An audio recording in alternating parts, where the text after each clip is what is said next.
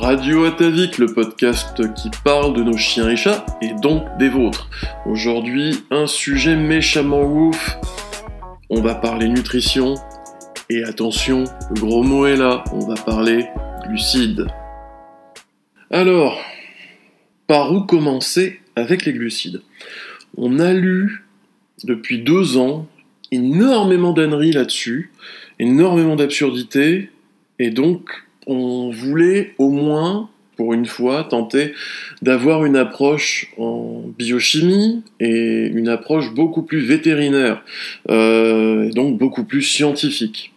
Parce qu'on a lu que les glucides sont super dangereux pour les chiens et chats, à croire que euh, s'ils rentrent en contact avec un glucide, ils vont se vaporiser dans l'air directement c'est un peu plus compliqué que ça. Hein.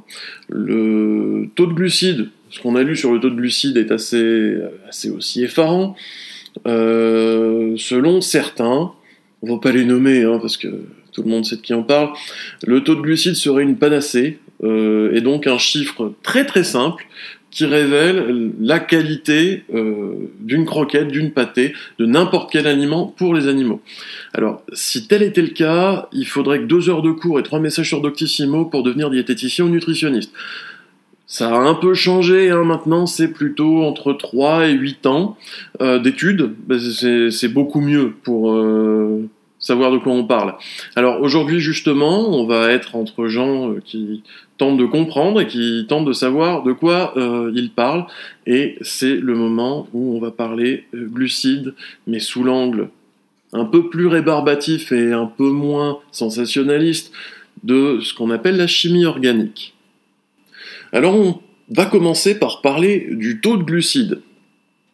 Déjà, pour la plupart des gens, en tout cas de ce qu'on lit et de ce qu'on voit et de, des gens avec qui on parle, quand on parle taux de glucides, ce que les gens retiennent, c'est taux. Le mot important pour eux, c'est le mot taux. Pour nous, le mot important, c'est glucides. C'est beaucoup plus compliqué, hein, bien entendu, de, s'attaquer plutôt aux glucides qu'à un petit chiffre simple et, réducteur, on va dire. Mais au moins, on comprend ce dont on parle. Ça fait du bien, euh, surtout en ce moment, de, creuser un petit peu, de, tenter de comprendre et de tenter de, de, percer euh, à jour les mystères de, euh, ben, du vivant, parce que les glucides, ça fait partie des nutriments basiques du vivant. C'est-à-dire que sans eux, il n'y a pas de, il a rien de vivant. C'est ce qu'on appelle les composés carbonés. c'est bien mieux de, savoir de quoi on parle. Donc aujourd'hui, on a décidé de rétablir certaines vérités au niveau des glucides. Alors, déjà, concernant le taux, hein, on en reparlera dans d'autres podcasts, mais il faut savoir que euh, le taux n'est absolument jamais, jamais, jamais, jamais une panacée. Une raison simple à ça, euh, les taux sont calculés euh, dans tout ce qu'on mange, que ce soit industriel ou non industriel, euh, c'est calculé en laboratoire pour savoir de combien de calories on parle. C'est-à-dire que on va évaluer que dans tel aliment, il y a X% de glucides qui équivalent à autant de calories. Ça nous permet uniquement de calculer l'énergie métabolisable, ce que vous voyez hein, dans, les constituants analytiques, euh, de toutes les recettes. Ce taux, donc, euh, il y a une chose à savoir aussi, c'est que pour toute l'industrie agroalimentaire, que ce soit euh, l'industrie pour les animaux de compagnie ou l'industrie pour vous-même, hein, ce taux a des marges d'erreur tolérées assez énorme. Ce sont des marges d'erreur au-dessus ou en dessous de 20%. Vous avez bien, entendu, 20%.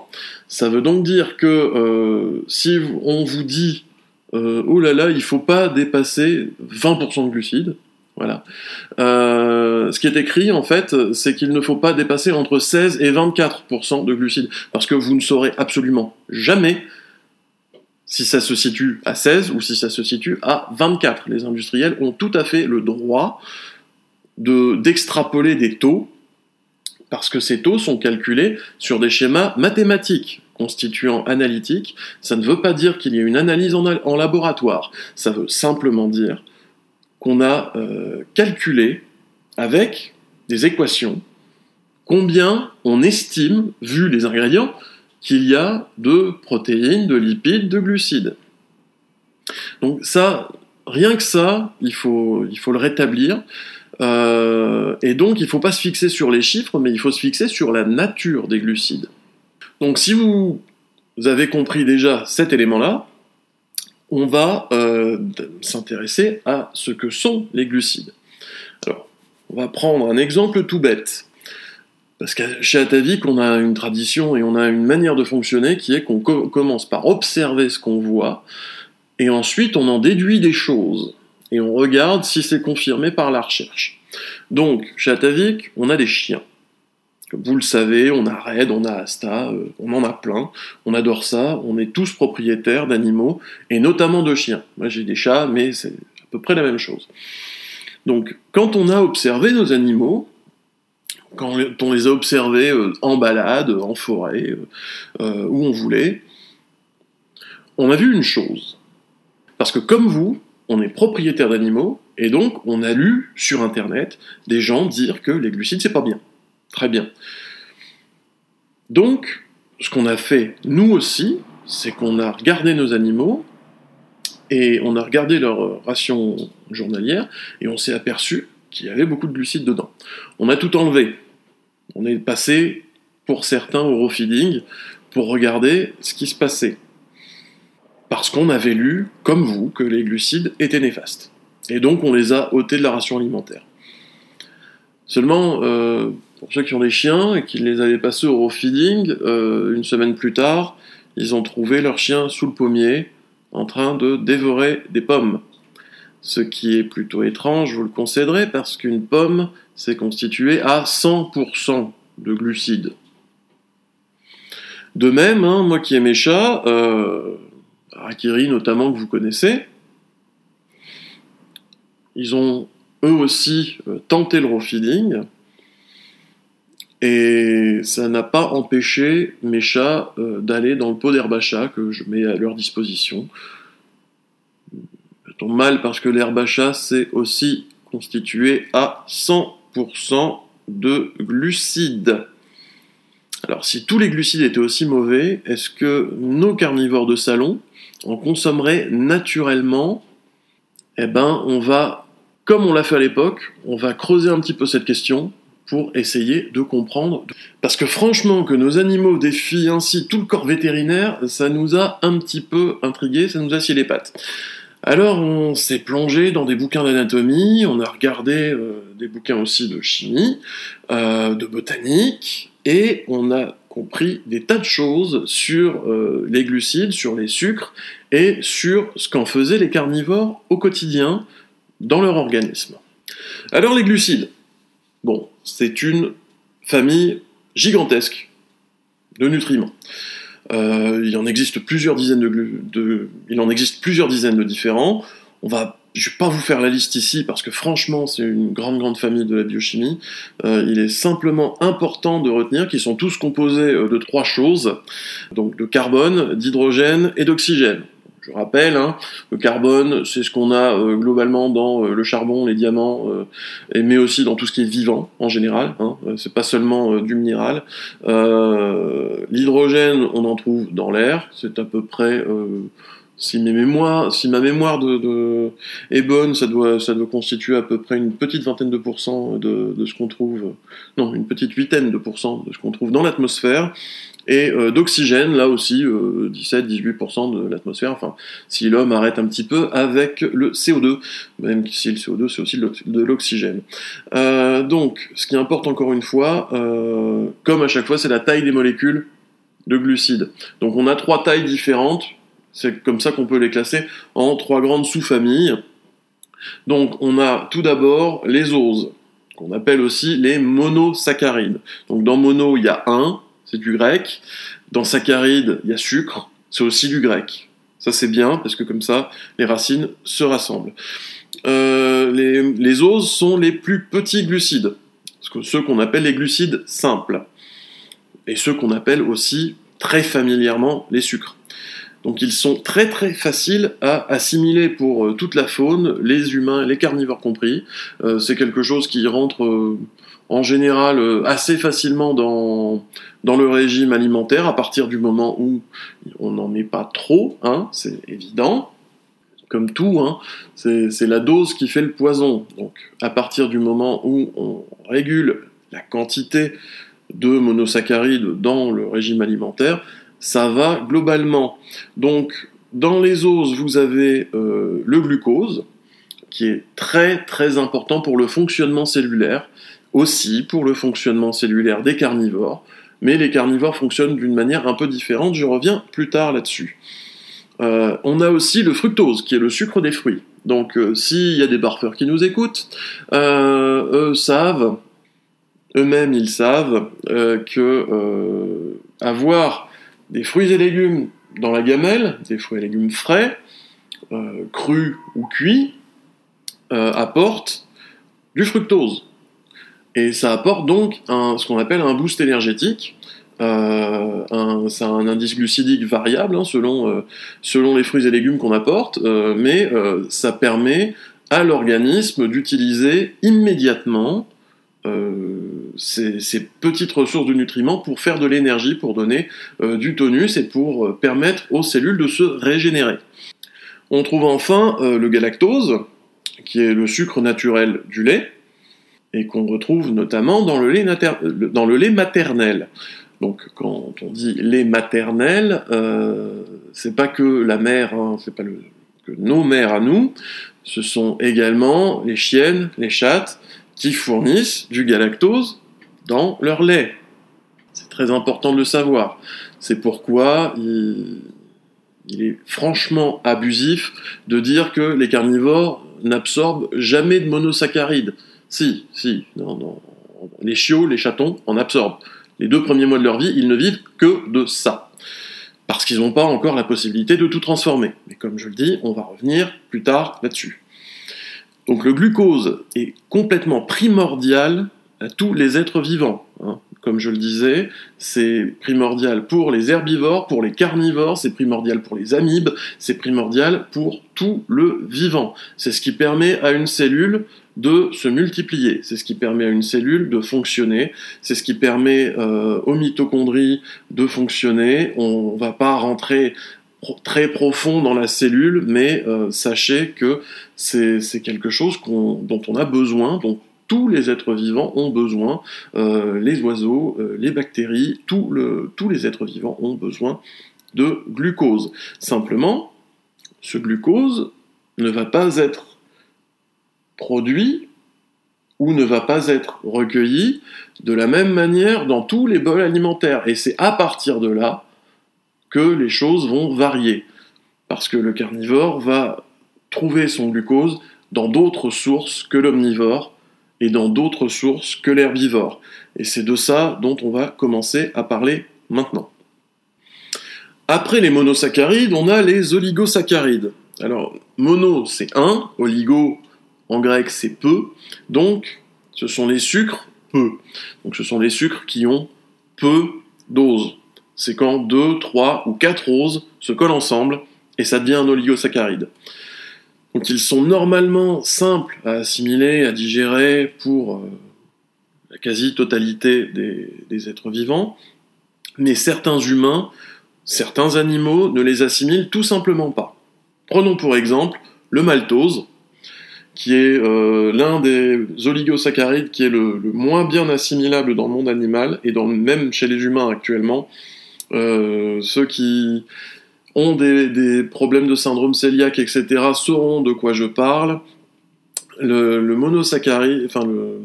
maltose, euh, est parfois un peu difficile à digérer. Ça tombe bien, le maltose est présent dans les céréales et j'attaque honnêtement, les céréales, on va dire qu'on s'en fout un peu. Hein, voilà.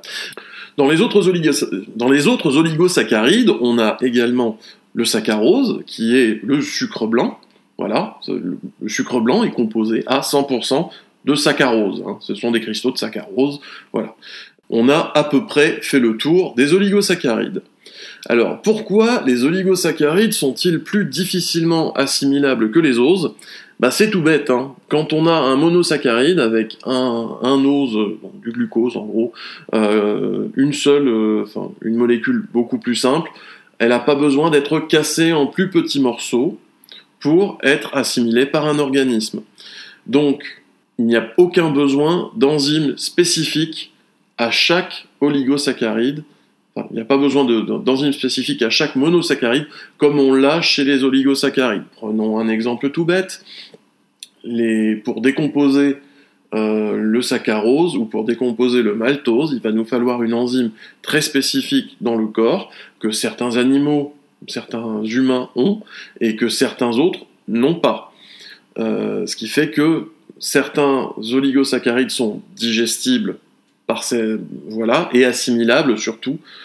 on va revenir sur digestible et assimilable, c'est pas la même chose.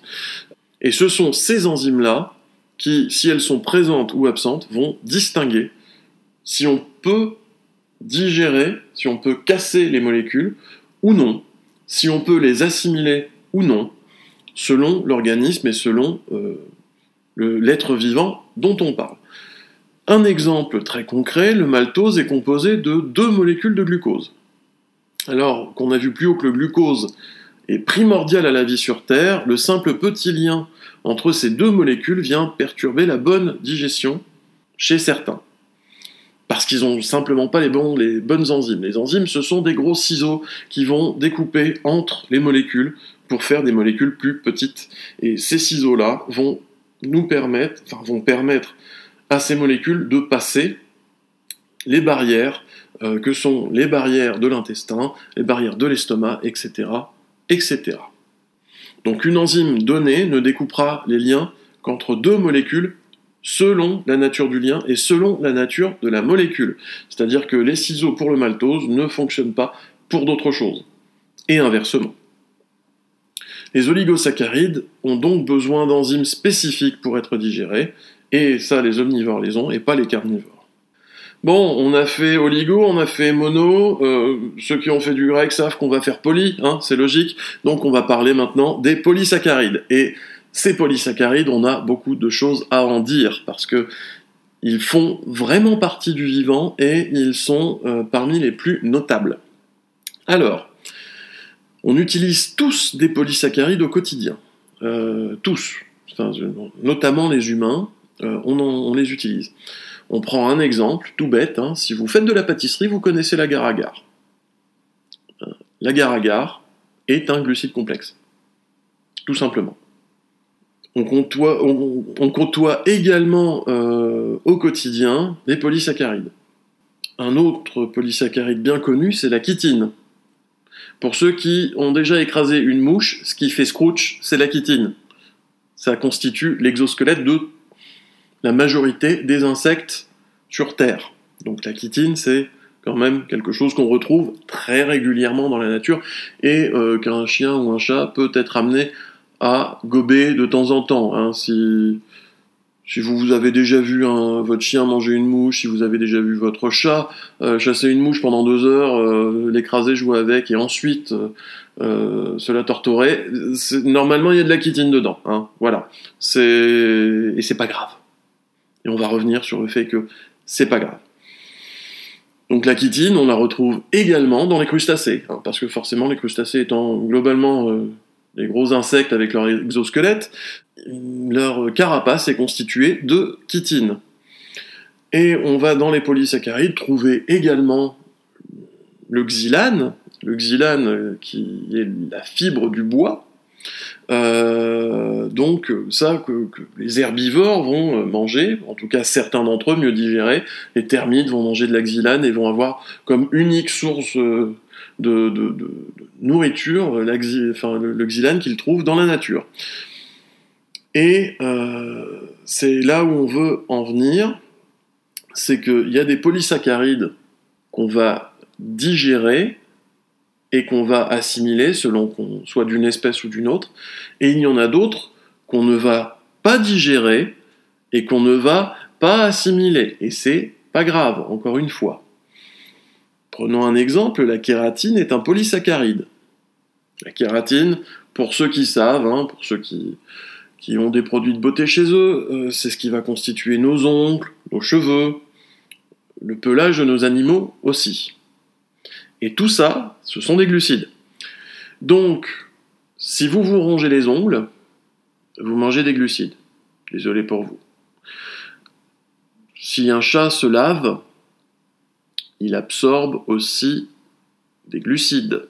Il absorbe la kératine de ses poils, qui étrangement ressort comme elle est entrée. Et c'est là le point intéressant avec les polysaccharides. Parce que un chat qui se lave, qui se nettoie et qui donc absorbe de la kératine, un glucide, n'en meurt pas. Bien dit, hein. les glucides, ça ne tue pas. Hein. c'est ce qui constitue le vivant. Donc les glucides ne vont pas, globalement, nous tuer. Euh, ils vont aller dans le tube digestif, parfois ils vont y faire euh, des choses désagréables, mais leur but, en tout cas aux polysaccharides, c'est bien de ressortir à peu près comme ils y sont entrés. Parce que ces polysaccharides ne sont pas digérés par l'organisme. Ils ne sont pas digérés par l'organisme des carnivores, mais pas non plus par l'organisme des omnivores, et parfois même pas non plus par l'organisme des herbivores. Ils passent dans le tube digestif en grands touristes, ils ont avec eux le bob, les, les claquettes chaussettes et les valises, et ils tracent leur route jusqu'à la sortie. Et ils ne font ni mal ni bien. Ça, c'est la grande majorité des polysaccharides. Donc, parce qu'il y a très peu d'animaux qui peuvent digérer ces glucides complexes au sens d'assimiler. C'est là où on a la grande distinction. Est-ce que c'est digestible et est-ce que c'est assimilable? Un aliment digestible est un aliment qui va rentrer à l'intérieur de votre tube digestif, qui va être affecté par ce que contient votre tube digestif, en général des enzymes, et qui va être donc en ressortir altéré. Assimilable, c'est quelque chose qui va être rentré directement par votre tube digestif, qui va, par le jeu des enzymes, être décomposé par votre tube digestif, et qui va ensuite être absorbé par l'organisme d'une manière ou d'une autre. Donc quand on parle de polysaccharides chez les carnivores, normalement, ça n'est ni digestible ni assimilable. Parce que normalement, dans le régime du carnivore, il y a des choses bien plus glamour à absorber, beaucoup plus intéressantes pour l'organisme à absorber. Pour revenir un peu à ce qu'on trouve dans euh, les tubes digestifs de la nature, on a certains omnivores, donc comme l'homme, hein, qui possèdent de base des enzymes à même de découper ces chaînes de glucides complexes. Et on a euh, pour les, glucides très très très complexes, les polysaccharides avec de très longues chaînes, seules des bactéries très spécialisées qui ont appris à sécréter elles-mêmes les enzymes nécessaires pour décomposer les chaînes de glucides les moins digérées dans la nature. Et on va vous amuser mais en général, ces bactéries, elles vivent dans la flore intestinale.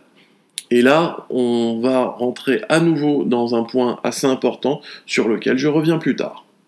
Maintenant, je vais vous citer un exemple le plus probant que les polysaccharides, on en trouve dans l'alimentation et que c'est pas grave. Je vais vous parler de la cellulose. Alors, ceux qui connaissent le mot cellulose sous une autre forme savent déjà de quoi je parle, ils peuvent passer à la suite du podcast. Ceux qui ne connaissent pas, restez parce que euh, vous allez un petit peu rester euh, sur vos deux fesses. La cellulose euh, fait partie des chaînes de glucides les moins digérées dans la nature.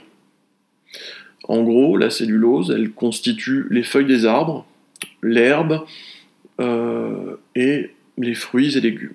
Et pourtant, la cellulose, c'est excellent pour la santé en tout cas des humains, et c'est aussi excellent pour la santé des carnivores. Et vous savez pourquoi? Parce que la cellulose, c'est l'autre nom des fibres.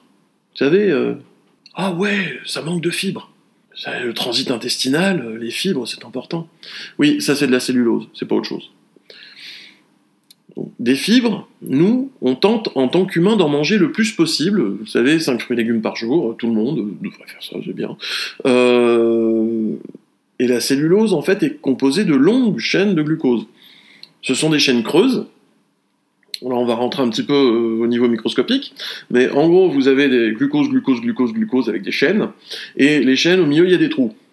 Alors, les fibres, si ça fait autant de bien pour le transit, c'est que les trous, ça va permettre de faire rentrer des choses qui sont dans le tube digestif normalement. Euh, si vous êtes à table, je vous souhaite un excellent appétit. Euh, mais ça va charrier durant la progression dans le tube digestif euh, des carnivores, des omnivores, des herbivores, toutes les toxines dont l'organisme n'a pas besoin. Ces petits trous dans les chaînes de cellulose, donc dans les fibres, éliminent les toxines. Ça contribue à la santé de l'organisme d'éliminer ces toxines. Si on stocke trop de toxines, tout le monde sait ce à quoi on peut arriver. Hein. Euh, en général, euh, c'est le cancer pas super euh, cool le cancer, mais en gros mangez des fibres hein, et faites manger des fibres à vos animaux. Il n'y a aucun problème, ça va éliminer les toxines.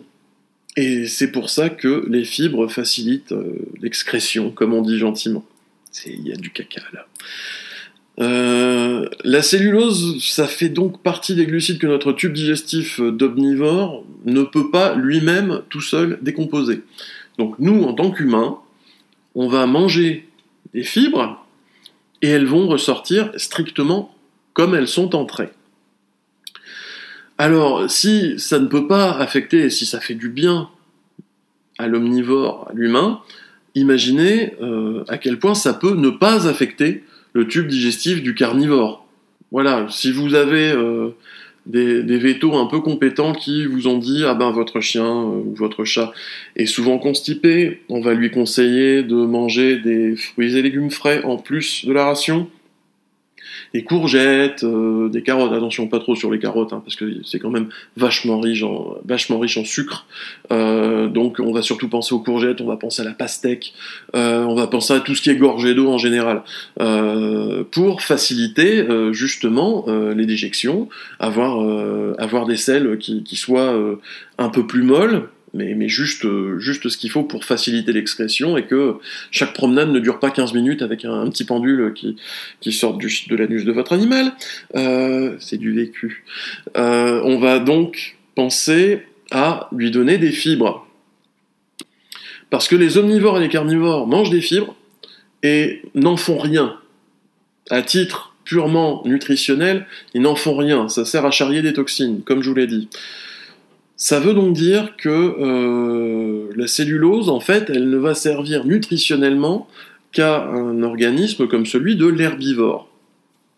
Parce que, en fait, euh, il faut un tube digestif et surtout un intestin de la longueur de celui d'une vache pour digérer la cellulose, pour que ça fasse quelque chose nutritionnellement sur l'organisme. Or, euh, on sait que mon chien, mon chat n'est pas une poule, hein, mais mon chien, mon chat n'est pas non plus une vache. Voilà. Parce qu'un tube digestif de vache, c'est 30 fois la longueur de la vache. Un tube digestif de vache, ça mesure 60 mètres. Un truc de malade. on déroule, on, peut faire des routes avec des tubes digestifs de vache, quoi. C'est beaucoup trop long. C'est voilà. Et c'est long pourquoi? Parce que c'est plein de replis, c'est plein de recoins. Dans ces recoins, on va trouver plein de bactéries, et ces bactéries vont être les seules à être capables de digérer la cellulose et de transformer la cellulose en oligosaccharide ou en monosaccharide que là, la vache peut digérer. Parce que la vache, c'est quand même une machinerie avec quatre estomacs qui va broyer, mâcher, remâcher, ruminer les plantes pleines de cellulose, de xylane, de pectine et d'autres polysaccharides, plus 40 mètres d'intestin qui tiennent euh, moins de la flore que de la biosphère. Hein. c'est carrément, euh, c'est un monde entier dans, le cul des vaches. J'ai pas pu résister. Donc il va nous falloir des dizaines et des dizaines et des dizaines de litres d'enzymes, de, solutions euh, diverses à l'intérieur du tube digestif de la vache, des tonnes de bactéries cellulolytiques dans le vraiment.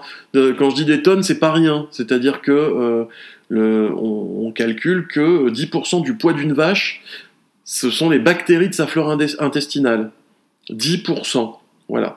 Quand vous savez qu'une bactérie a en moyenne une durée de vie d'un, deux, trois jours, euh, vous vous imaginez les générations qu'il y a eu là-dedans, Les, familles, ça fait, ça fait 160 000 générations qu'elles y sont, et vous vous imaginez les tonnes de bactéries que ça fait à la fin d'une vie de vache.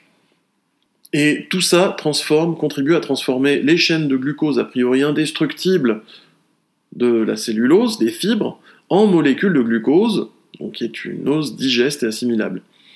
Mais bien entendu, comme je vous le disais, pour ce faire, il faut des longueurs d'intestin absolument invraisemblables, euh, qui prennent le temps de la macération, qui, qui fonctionnent sur, sur les mêmes euh, modèles en fait que ce qu'on va trouver euh, en fermentation dans l'alimentation humaine.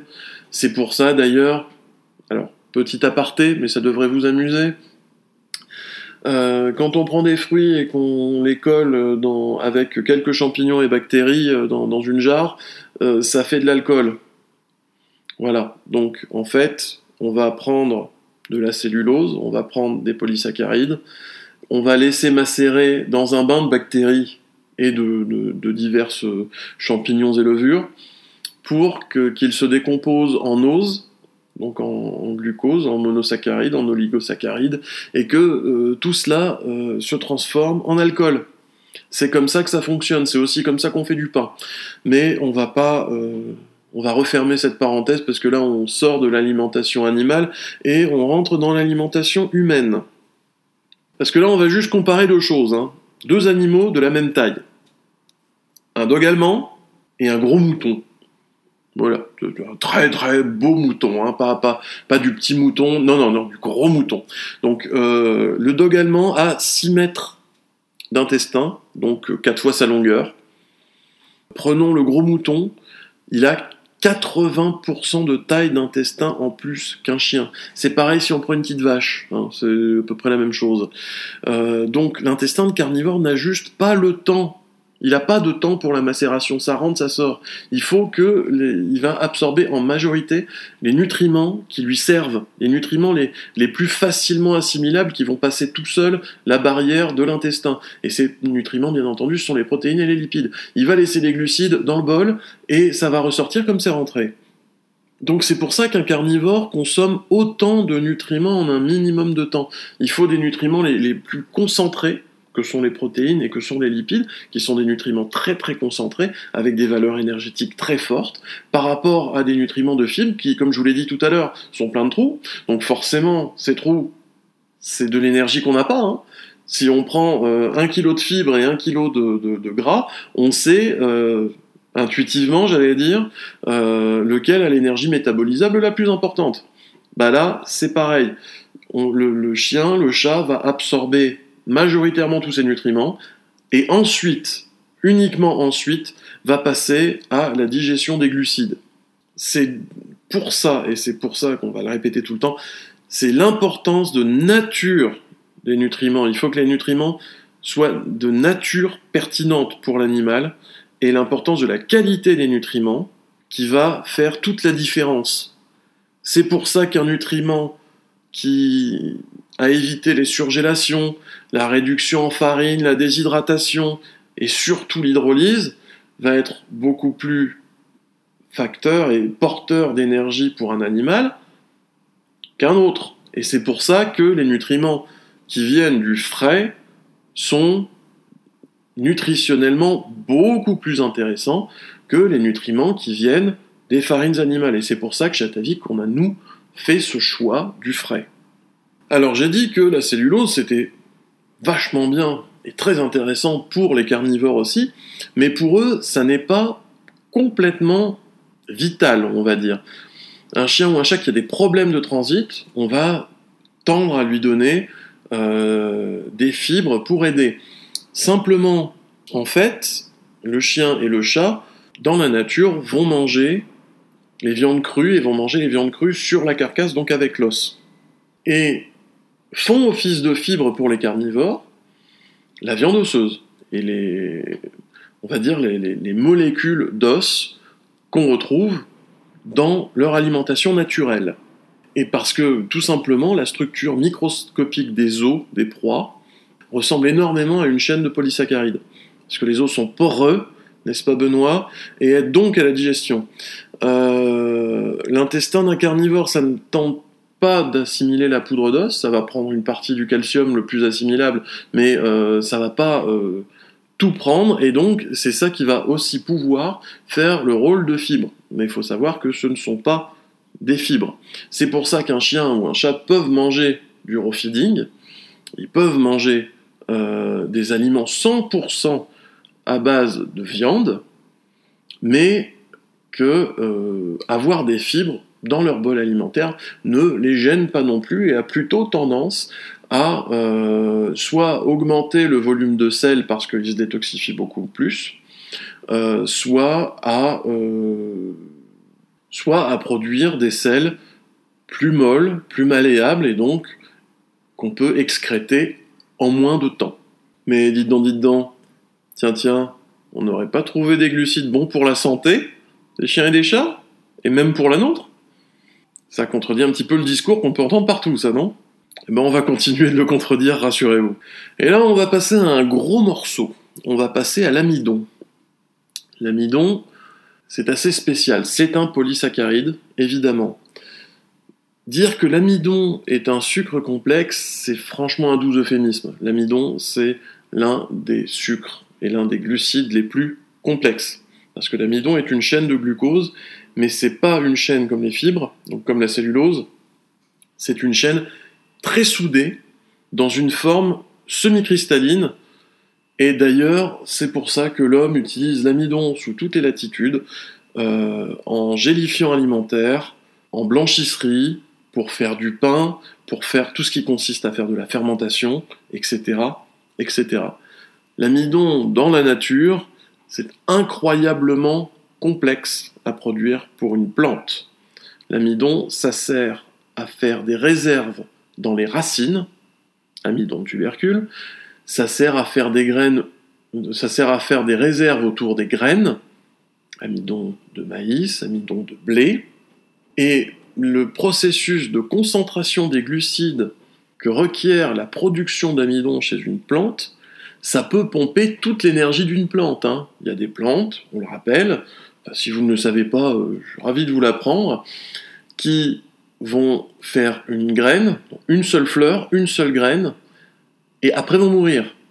Ces plantes-là euh, mettent toute leur énergie et leur maigre énergie à créer en général de l'amidon pour que la graine, une fois arrivée au sol, ait assez d'énergie pour faire des racines.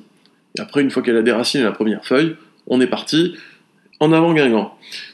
Donc, l'amidon, le processus de concentration euh, des glucides qui permet à, du glucose hein, qu'on recueille dans les plantes par euh, la photosynthèse, etc. Et ce processus qui consiste à transformer le, glucose accumulé en amidon euh, est juste colossal en termes d'énergie.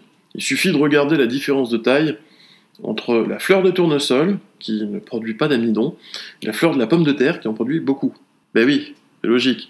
Euh, le tournesol, il va mettre toute son énergie pour attirer euh, le maximum d'abeilles, et pour, enfin, s'il en reste. Hein. Allez-y, allez-y, mes petites amies abeilles. Luttez, la ruche est avec vous. Le glyphosate, on en viendra à bout. La fleur de tournesol met donc énormément euh, d'énergie dans ses pétales, dans euh, la création de, son pistil, enfin des pistils, des étamines, etc. Alors que la fleur de pomme de terre, non, hein, non, on se reproduit déjà sous la terre, euh, ça va aller. Hein, si, on ne devient pas une autre plante, on va faire un peu de diversité génétique parce que c'est bien. Hein, on va faire des graines de pommes de terre et puis ça va, ça va nous permettre d'aller s'aimer plus loin. Mais franchement, ce terrain-là, on l'a conquis. Hein, euh, donc on va continuer de, tuberculer gentiment et euh, ces tubercules vont se ramifier, se ramifier, faire de nouveaux plants et on peut arriver à des plants de pommes de terre qui font plusieurs kilomètres carrés. Ça, c'est pas grave. La, pomme de terre n'a pas besoin d'attirer euh, les insectes pour la pollinisation parce qu'elle a déjà une autre manière de proliférer. Le darwinisme, c'est merveilleux. Alors, si l'amidon, c'est aussi complexe à synthétiser, c'est franchement également complexe à décomposer. Euh, l'enzyme principale de la décomposition de l'amidon, ça s'appelle l'amylase. Alors nous, on l'a chez l'homme, hein, euh, dans la salive, ce qu'on appelle donc l'amylase salivaire, C'est pourquoi il est important de toujours bien mâcher les enfants. Euh, parce que quand on mâche, on sécrète de la salive, on sécrète donc de l'amylase, et cette amylase va permettre de décomposer dès la bouche l'amidon en glucides. C'est pour ça que nous, on peut manger du pain sans trop de problèmes, on peut manger des patates à tous les repas, voire des frites, hein. coucou le Nord. J'en suis, donc je ne vais pas me renier, mais euh, on peut manger de ça tout le temps. Euh, mais il faut d'énormes quantités d'amylase hein, pour que la chaîne d'amidon devienne glucose. Je vous rappelle, hein, les, chaînes d'amidon, c'est long, c'est très très long, et c'est très solide, c'est semi-cristallin. Donc forcément, on va avoir besoin de beaucoup beaucoup beaucoup d'enzymes pour décomposer l'amidon en choses plus petites. Alors nous humains, en tant qu'omnivores, on a beaucoup d'amylase dans la salive, euh, et on décompose cet amidon en dextrine, d'abord, un autre glucide, un peu plus petit que l'amidon, qui est aussi un polysaccharide, et la dextrine, on, va, la décomposer ensuite en maltose. Euh, le maltose, euh, dont on a déjà parlé, qui dit maltose, hein, c'est l'ose qu'on trouve dans le malt. C'est plutôt l'oligosaccharide qu'on va trouver dans, dans la plupart des céréales. Et une fois dans l'intestin, l'amylase pancréatique prend le relais de ce qui n'a pas été composé pour finir le boulot et pour décomposer le maltose en glucose. Pour les carnivores, euh, l'amidon n'est pas digestible. Voilà, ça c'est dit. L'amidon pour les carnivores n'est pas digestible et n'est pas assimilable. Pour une raison simple, dans la gueule d'un chien ou d'un chat, il n'y a pas d'amylase salivaire. L'amylase ne va être sécrétée que dans le pancréas. Et donc, ça implique que euh, l'amidon, s'il est digéré, doit se décomposer entièrement dans l'intestin. C'est beaucoup d'énergie pour un carnivore, je vous le rappelle. Hein. Si un carnivore a déjà des protéines et des lipides, c'est beaucoup d'énergie à mettre pour décomposer de l'amidon en dextrine, puis en maltose, puis en glucose. C'est long, c'est beaucoup, c'est beaucoup trop. C'est pourquoi ce qui va importer, ça va toujours être la composition de ce qu'il y a autour de l'amidon. Et c'est pour ça que, peu importe, on va dire, le taux d'amidon ou le taux de glucides qu'on va trouver, même si on va tenter, nous en tout cas, on va tenter de, le réduire, mais ça, va passer tout seul. Et pour bien vous le faire comprendre, j'aimerais euh, filer une métaphore. Parce que quand on y regarde de plus près, l'amidon et la cellulose ont de nombreux points communs. C'est une chose à bien regarder. En fait, la seule différence entre l'amidon et la cellulose, et donc les fibres, c'est que la cellulose, ça va être creux, alors que l'amidon, ça va être très très concentré et semi-cristallin. Mais à part ça, ce sont tous deux des polysaccharides. Donc là, on a un exemple de deux glucides, L'un bon pour la santé, et l'autre qui peut poser problème dans certaines circonstances. C'est quand même un peu bizarre, vous avouerez. Donc on va regarder hein, l'amidon et la cellulose, et on va se dire, tiens, mais si c'est les deux pareils, euh, admettons qu'il euh, y ait quelques enzymes qui aient fait du zèle et qui aient fait des trous dans l'amidon, ce sont deux chaînes de polysaccharides, est-ce qu'on ne pourrait pas se dire que l'amidon, à un moment, peut aussi se comporter en favorisateur du transit C'est une question qu'on peut poser. C'est une question qui n'a pas encore été creusée, ni qui n'a pas encore été euh, déterminée par les vétos, mais on aimerait bien hein, ça. Euh, s'il y a des vétos qui nous écoutent et qui veulent creuser cet aspect-là, on est super intéressés. Venez tous, appelez-nous 03 27 43 10 06. Merci beaucoup.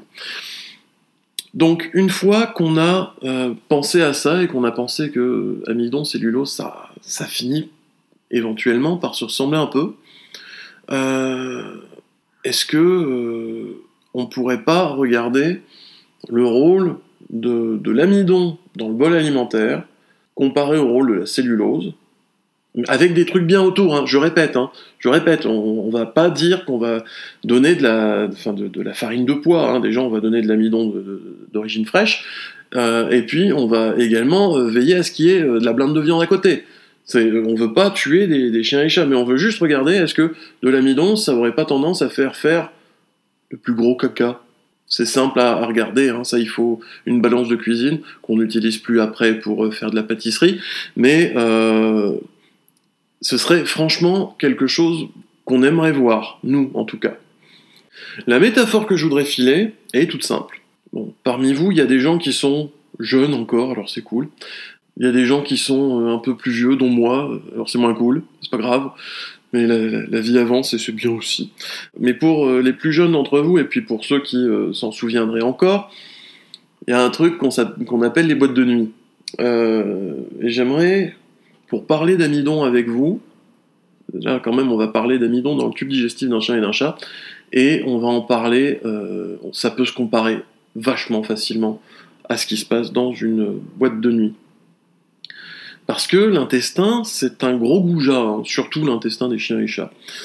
Euh, exactement comme euh, les gens euh, qui, les hommes, les femmes qui draguent en boîte, qui vont regarder uniquement les plus beaux, les plus belles, et qui vont laisser un peu de côté le copain ou la copine qui est un peu moins joli et un peu plus ingrat de visage. C'est comme ça, ça arrive. Bah, l'intestin des chiens et des chats va agir exactement pareil, en fait. Il va classer les nutriments du plus attractif au moins attractif. Et plus l'intestin est court, donc l'intestin du carnivore est quand même vachement court par rapport à sa taille, euh, plus la soirée se termine tôt pour le nutriment.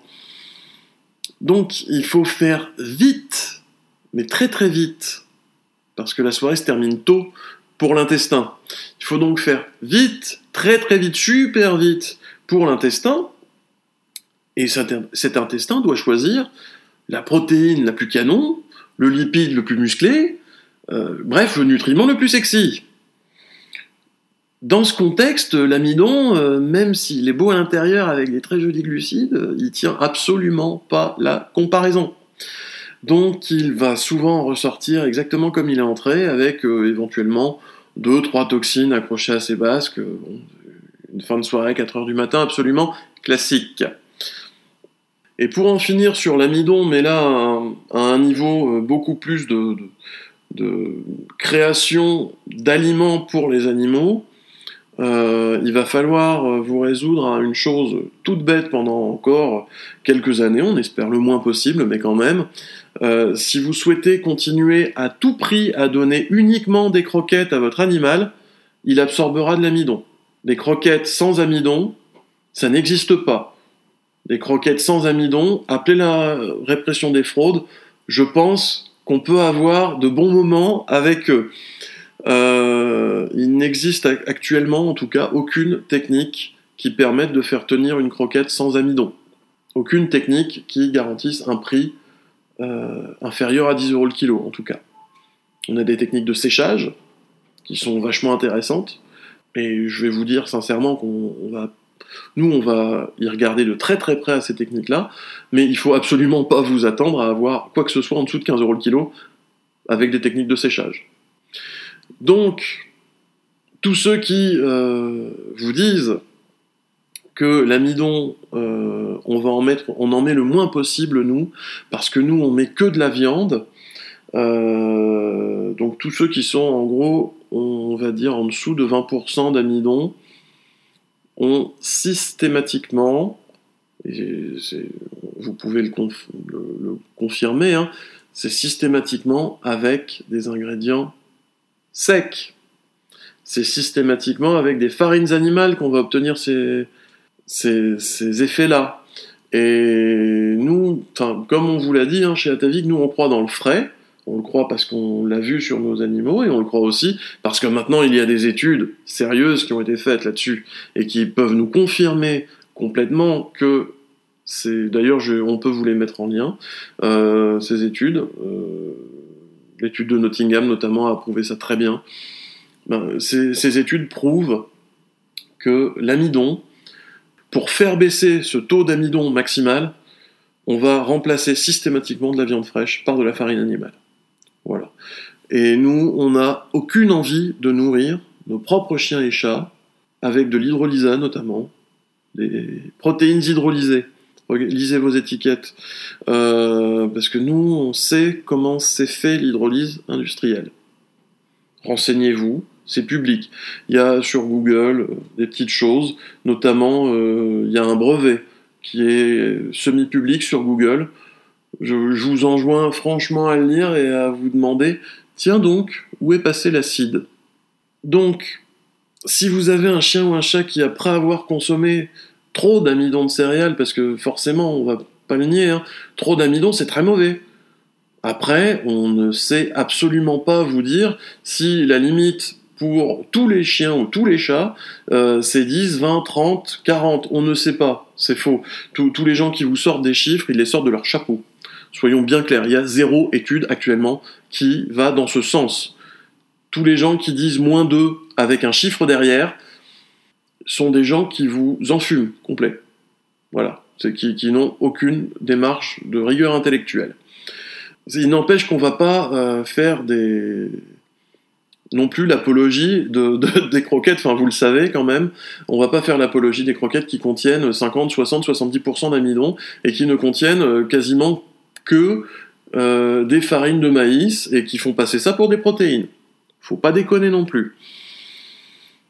Donc ça arrive que pour les animaux qui ont eu la malchance de tomber sur ces recettes-là, sur, ces produits-là, parce que ça ressemble plus franchement à des recettes, euh, après avoir trop consommé d'amidon de céréales, ont souffert d'affections pancréatiques graves.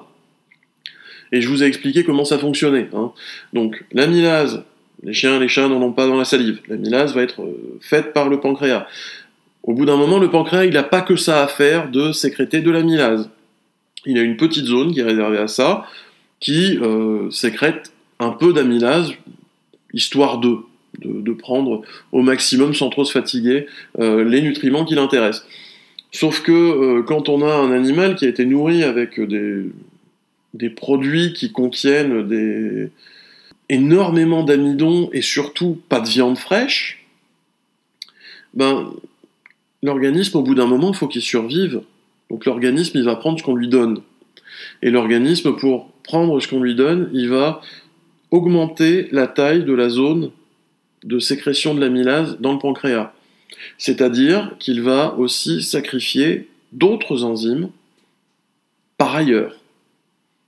Et ça, c'est pas cool pour l'organisme du chien ou du chat. C'est vraiment, vraiment pas cool. Et c'est comme ça qu'on obtient des pancréatites, c'est comme ça qu'on obtient par la multiplication de cellules des tumeurs du pancréas, des cancers du pancréas, etc. etc.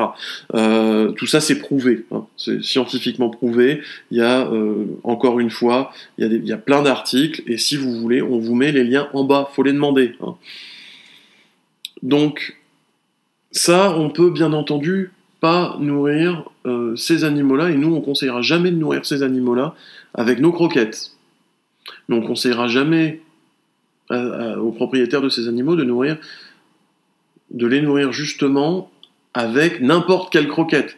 N'importe quelle croquette a un taux d'amidon trop élevé pour les chiens et chats qui ont eu des pancréatites. Ils doivent passer à un régime 0% de glucides. Donc ils doivent passer soit à de la pâtée, soit à du frais. Mais nous, ce qu'on peut dire, et on le dit d'expérience, on a de nombreux clients, on a des témoignages, là on commence à atteindre les 9000 témoignages en 6 ans. Hein. On a de nombreux clients, y compris dans l'équipe, euh, et on, va saluer euh, Christelle notamment, on va saluer euh, également Marine, dont les chiens et chats, après une pancréatite soignée et un passage au tout pâté, se sont mis progressivement aux croquettes ataviques sans aucun autre dommage.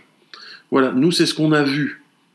Voilà, c'est ce qu'on a constaté avec nos yeux et c'est ce qu'on a vu sur les animaux qu'on suit et c'est ce que nos clients nous ont dit. On n'affirmera jamais détenir la vérité là-dessus. On dit juste que au bout de 150, c'est plus qu'une tendance. Et là, on va revenir à un sujet qui est primordial là-dedans. Et on va terminer sur euh, les, familles de glucides pour arriver à un, sujet qui est primordial là-dedans. C'est que dire que les carnivores n'ont pas besoin de glucides est proprement abusif. c'est complètement abusif de dire que les carnivores n'ont pas besoin de glucides pour une raison tout simple, c'est que leur propre foie fabrique des glucides. Et là, et là je vous tiens. Parce que maintenant on va parler du glycogène. Le glycogène, c'est l'un des polysaccharides euh, les plus présents dans la nature. Mais attention, c'est un glucide qu'on va ne pas trouver chez les végétaux. Le glycogène est exclusivement synthétisé dans la nature par deux êtres vivants différents, les champignons et les animaux. Et vous avez bien entendu, ce sont les animaux qui fabriquent les glucides. Ça se fabrique dans le foie et ça se fabrique même dans le foie des carnivores. Les carnivores fabriquent donc des glucides. Voilà. Ça, il fallait que ce soit dit. Pour tous ceux qui nous parlent taux de glucides et mon Dieu et mon chien, euh, les glucides c'est toxique et oui, votre chien il en fait. Votre chat il fabrique des glucides. C'est comme ça, c'est la nature. Et quand on creuse, ben on se rend compte qu'on a pu, franchement, être un peu débile. En tout cas, moi, c'est ce que j'ai ressenti. Hein.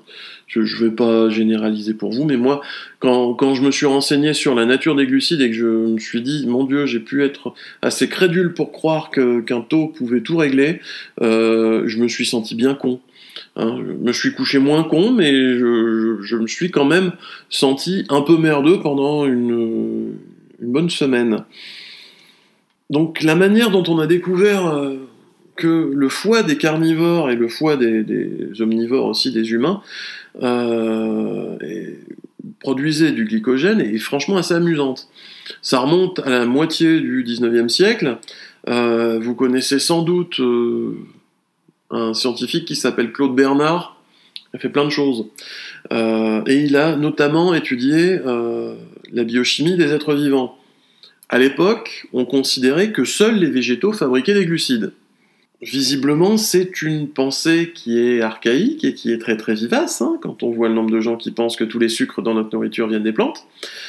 Seulement, seulement, seulement, on a découvert euh, quelques années auparavant, euh, donc euh, avant 1856, que pour fonctionner, les muscles, tous les muscles de tous les êtres vivants, avaient besoin de glucose. Ça, fait fonctionner les, les cellules, on va, va pas rentrer dedans, hein, mais les, muscles ont besoin de glucose pour fonctionner. Donc dans ce cas, comment les carnivores font-ils fonctionner leurs muscles alors que si, selon cette théorie archaïque, euh, les glucides ne sont produits que par les plantes? Bonne question. Donc devant ce mystère, Claude Bernard s'est intéressé au foie parce que il a vu que c'était le foie qui semblait stocker les sucres et qui, semblait les distribuer à l'organisme en cas de besoin. Donc, ce qu'il a fait, c'est qu'il a prélevé du sang à l'entrée du foie et qu'il a prélevé du sang, en tout cas chez un herbivore, euh, et forcément, ce sang contient des glucides. Il a ensuite prélevé du sang à la sortie du foie, et il a vu que le foie de l'herbivore contenait moins de glucides à la sortie qu'à l'entrée. C'est une chose qu'on observe. Il s'est donc dit, tiens, le foie stocke les glucides. Voilà, partie du mystère élevé, Bravo Jessica Fletcher. Maintenant, on va passer au carnivore, et là c'est un peu plus complexe. Euh, il répète l'expérience, il prélève, euh, il va dans, la veine à l'entrée du foie. Il voit que cette veine ne contient pas de glucides, pas un, rien que dalle. Il a beau chercher, microscope, euh, il appelle des potes, ça, il voit que dalle. En revanche, il refait la même chose sur la veine qui sort du foie d'un carnivore. Et là, badaboum, consternation, et votre avis, hein, qu'est-ce qu'on voit? Le foie contient des glucides quand il sort du foie des carnivores. Le sang des carnivores, à la sortie du foie, contient des glucides. Donc, le foie ne fait pas que stocker des glucides, il en produit et il les fabrique. Donc, forcément, il essaie d'en savoir plus, mais malheureusement, les instruments de mesure ne sont pas assez précis euh, à l'époque, euh, et donc on prend Claude Bernard pour un fou. Hein. faut le savoir quand même on se dit que c'est une théorie complètement délirante. Il faut attendre la fin des années 1990, 140 ans plus tard, vous avez bien entendu, hein, c'est long la science, euh, pour être certain du processus qui se passe dans le foie et qu'on va appeler la néoglucogénèse. Alors pour tous nos amis qui font du Scrabble, euh, néoglucogénèse, ça rapporte des points. Hein. Voilà. C'est un mot très compliqué, c'est pas grave, euh, mais on va tenter de l'expliquer en mots simples ce que c'est. Donc la néoglucogénèse, euh, on va prendre Genèse, hein, ça tout le monde sait normalement, hein, on est dans un pays euh, qui connaît la Bible, normalement, on ne demande pas de la pratiquer, on demande juste de, de savoir ce qu'est la Genèse. donc on sait que la Genèse c'est la création, Gluco, euh, ben, comme dans glucose, la création de sucre, ok. Euh, néo, néo, néo, euh, nouveau. Donc création de sucre nouveau. Bon, c'est pas si compliqué. J'ai toujours dit, hein. Voilà, que ce soit pour les nutriments que ce soit pour les mots, il suffit de les décomposer un petit peu et au final on se rend compte qu'ils n'ont absolument rien de compliqué. Donc la néoglucogénèse, c'est simplement la synthèse de glucose à partir de lipides ou de protéines. Vous m'avez bien entendu. L'organisme du chien et du chat va utiliser euh, les acides aminés de la viande, donc les acides aminés sont les protéines, il va utiliser le glycérol dans le gras, euh, le glycérol sont des lipides, et il va transformer ça en glucose. Et ça, ça se passe maintenant dans le foie de votre chien ou de votre chat qui est en train de vous regarder avoir des yeux ébahis. Voilà. Si vous écoutez ce podcast chez vous, je vous assure, c'est assez marrant. Je, pense qu'il doit bien se marrer, en tout cas. Euh, moi, en tout cas, mon... quand, j'ai lu ça, mon chat, il s'est bien marré. Mais il se marre tout le temps. C'est mon chat, quoi.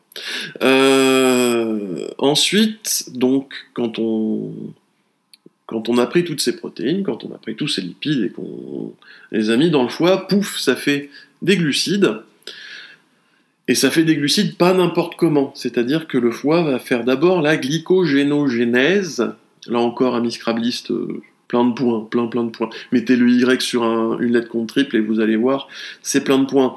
Euh, donc la glycogénogénèse, la création de glycogène dans le foie à partir de protéines et de lipides, et ensuite, uniquement ensuite, ce glycogène va être décomposé en glucose, lui-même utilisable directement par les muscles. Donc, on résume, protéines lipides à l'entrée du foie, ça rentre, ça se transforme en glycogène.